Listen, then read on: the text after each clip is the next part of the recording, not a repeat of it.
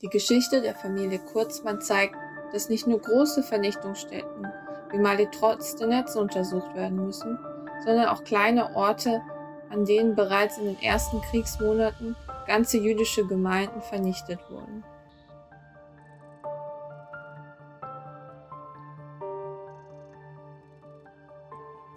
Willkommen.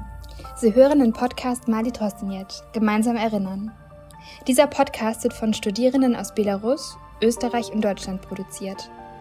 Wir erzählen die Schicksale von Menschen aus verschiedenen Ländern, die in Mali Trostinitsch ermordet wurden. Dieser Ort war eines der größten Vernichtungsstätten im besetzten Gebiet der Sowjetunion, in dem nach verschiedenen Schätzungen 60.000 bis über 200.000 Menschen getötet wurden. Wir wissen allerdings nur wenig über die Opfer und Täter. Darum soll es in unserem Podcast gehen.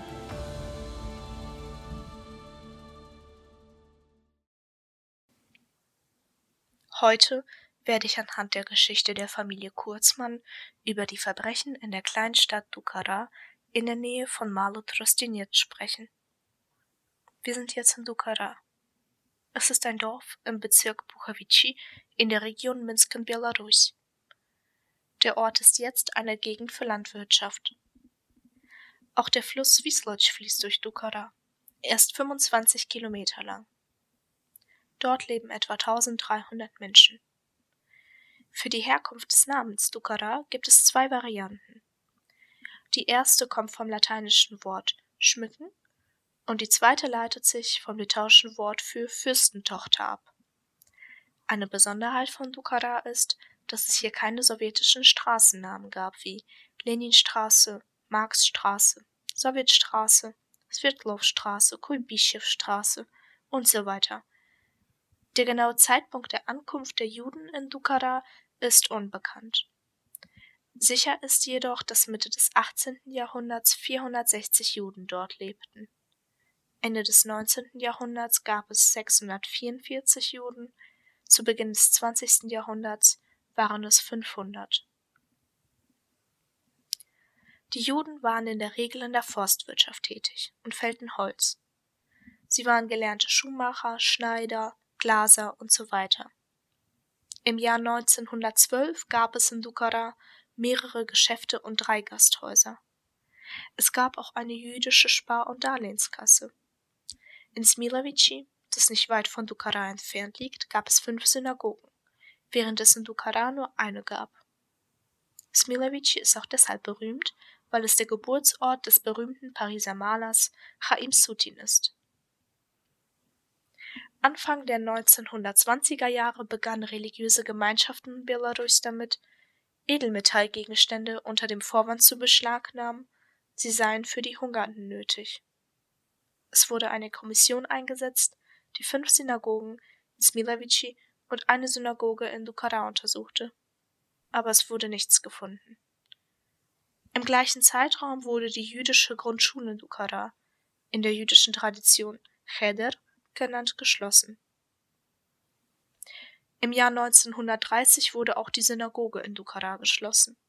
Im Nationalarchiv der Republik Belarus gibt es sogar ein Dokument darüber. Die Synagoge wurde geschlossen, angeblich in Übereinstimmung mit den strikten Forderungen der Arbeiter. Sie wurde als Clubhaus genutzt. Interessant ist, dass im Jahr 2006 in dem Haus eine handgeschriebene Torahrolle gefunden wurde, die beim Bau des Hauses verwendet worden war. Sie diente zur Abdeckung des Dachbodens. Die Torah hatte dort 65 Jahre lang unter einem halben Meter dicker Schicht aus Sägemehl und trockenem Laub gelegen und war in einem guten Zustand, aber durch Feuchtigkeit und Feuer unkoscher geworden. Sie befindet sich im Museum für Geschichte und Kultur der Juden von Belarus in Minsk. Die Deutschen kamen eine Woche nach Ausbruch des Krieges nach Dukara, genauer gesagt am 29. Juni 1941. Die Ereignisse überschlugen sich, und nur wenige Juden aus dem Dorf konnten evakuiert werden. Männer im wehrpflichtigen Alter traten in die Armee ein. Es stellte sich heraus, dass mein Verwandter Michail Lipowitsch Kurzmann es geschafft hatte, sich mit seiner Frau auf die Insel Munjak in Sicherheit zu bringen. Sie liegt jetzt in Usbekistan und ist keine Insel mehr, sondern einfach eine Stadt. Das Wasser im Meer ist ausgetrocknet und dieser Ort ist sogar dafür bekannt, dass viele Schiffe halb verlassen an Land stehen. Zu jener Zeit gab es dort eine große, sehr große Fischfabrik. Sie wurden also dorthin evakuiert und nach einiger Zeit wurde Michael Kurzmann in die Rote Armee eingezogen. Ich habe ein Dokument, das darüber ausgestellt wurde, eine Bescheinigung. Sie wurde ausgestellt, nachdem er am 15. Juli 1941 in den Krieg gezogen war. Seine Frau Varvara erhielt diese Bescheinigung, dass er nun in der Roten Armee dient. Es gibt auch einen Brief, den er an seine Frau Varvara schrieb. Michail hatte auch eine Tochter aus seiner ersten Ehe. Ihr Name ist Musa. Sie ist noch am Leben und lebt in Israel. Sie ist etwa 100 Jahre alt, bei klarem Verstand und wohnt in Jerusalem. Und zur Zeit des Krieges wohnte sie in Leningrad. Sie hielt Kontakt mit ihrem Vater und dieser schrieb ihr vor seinem Tod, dass er eine zweite Frau namens Varvara hatte. Es ergab sich, dass Michaels Frau Varvara mit Shaya Lipowitsch, dem Bruder von Michael, in Kontakt blieb. Er hatte den Krieg nämlich überlebt und so kam es, dass Varvara später Shaya Lipowitsch heiratete. Varvara und Michaels Tochter Musja hielten ebenfalls Kontakt, obwohl sie nicht miteinander verwandt waren. Sie standen sich bis zum Tod von Varvara sehr nahe und unterstützten sich gegenseitig. Sie hatten eine enge Beziehung zueinander. Im Sommer 1941 ließ sich die deutsche Militärverwaltung mit einer kleinen Garnison von Truppen hier in Dukara an der Traktorenstation nieder. Der deutsche Kommandant verlangte, dass alle Juden in und um Dukara registriert werden und dass sie sich einen gelben Davidstern auf die Oberbekleidung nähen. Etwa einen Monat nach ihrer Ankunft durchsuchten sie alle jüdischen Wohnungen und raubten sie aus. In Dukara wurde das Ghetto, wie gesagt, an der Kreuzung der Straßen Smilovici und Balatina errichtet. Die Smilovic-Straße gibt es noch, aber bei der zweiten, der Balatina-Straße, konnte ich nicht herausfinden, wo genau sie sich befand.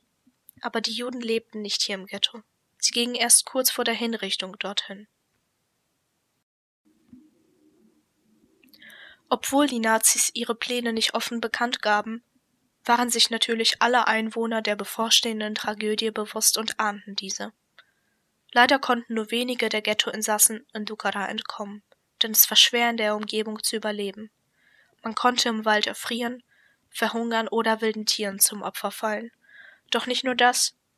Die Einheimischen hatten Angst, die Juden zu verstecken. Stattdessen haben sie sie verraten.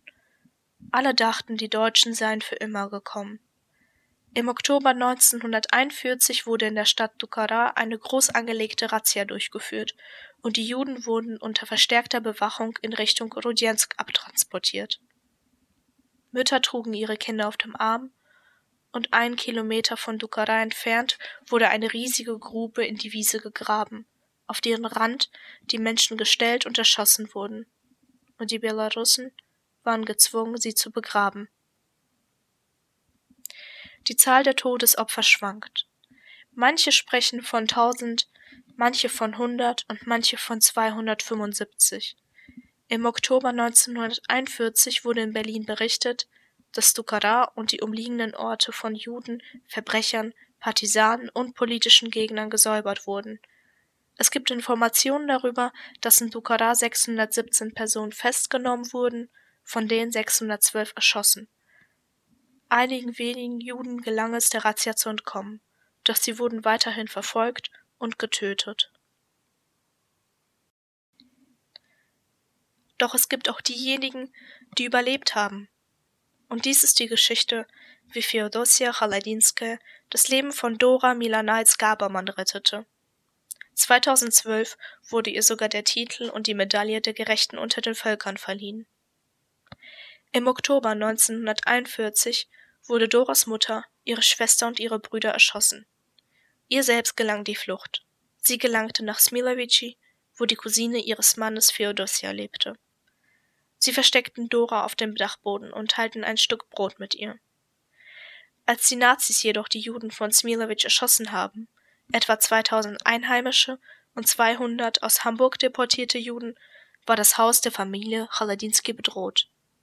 Sie wurden oft von Partisanen besucht und es war gefährlich, sich dort aufzuhalten. So ging Dora nach Minsk, von wo aus sie in das Ghetto von Minsk kam, aus dem sie entkommen konnte. Und nachdem sie geflohen war, kehrte sie nach Smilovici zu den Cholodinskis zurück. Sie wurde von Feodosias Ehemann gerettet, der sie zu einer Partisaneneinheit mitnahm. Und nur wenige Tage, nachdem sie zum Partisanenkommando gebracht worden war, fand eine Hausdurchsuchung bei ihnen statt. Sie verprügelten Feodosia, gingen aber leer aus, denn Dora war nicht mehr da. Dora hat überlebt und steht in Kontakt mit der Familie, die sie gerettet hat. So wurden die Verwandten von äh, Gleb Kurzmann zusammen mit den Juden von Dukora und vielen jüdischen Gemeinden im Osten von Belarus bereits im Herbst 1941 vernichtet also lange bevor die Infrastruktur der Massenvernichtung in Malitrostenetz aufgebaut wurde. Die lokale Erinnerungskultur verdient besondere Aufmerksamkeit, da sie besonders von kleinen Initiativen gefördert wird. In Dukora errichteten Angehörige ermordeter Juden am Ort der Vernichtung eine Gedenkstätte und verwendeten Jiddisch auf der Gedenktafel. Das ist an sich schon ungewöhnlich und ermöglicht es, die Identität der Opfer zu kennzeichnen. Die Familie Kurzmann kümmert sich bis heute um dieses Denkmal. Die Verantwortung, die Erinnerung an den Holocaust zu bewahren, sowohl in den Geschichten der Opfer als auch in materiellen Gegenständen, ist ein wichtiger Teil unserer gemeinsamen Erinnerung an den Vernichtungskrieg, den die Nationalsozialisten auf dem Gebiet von Belarus geführt haben.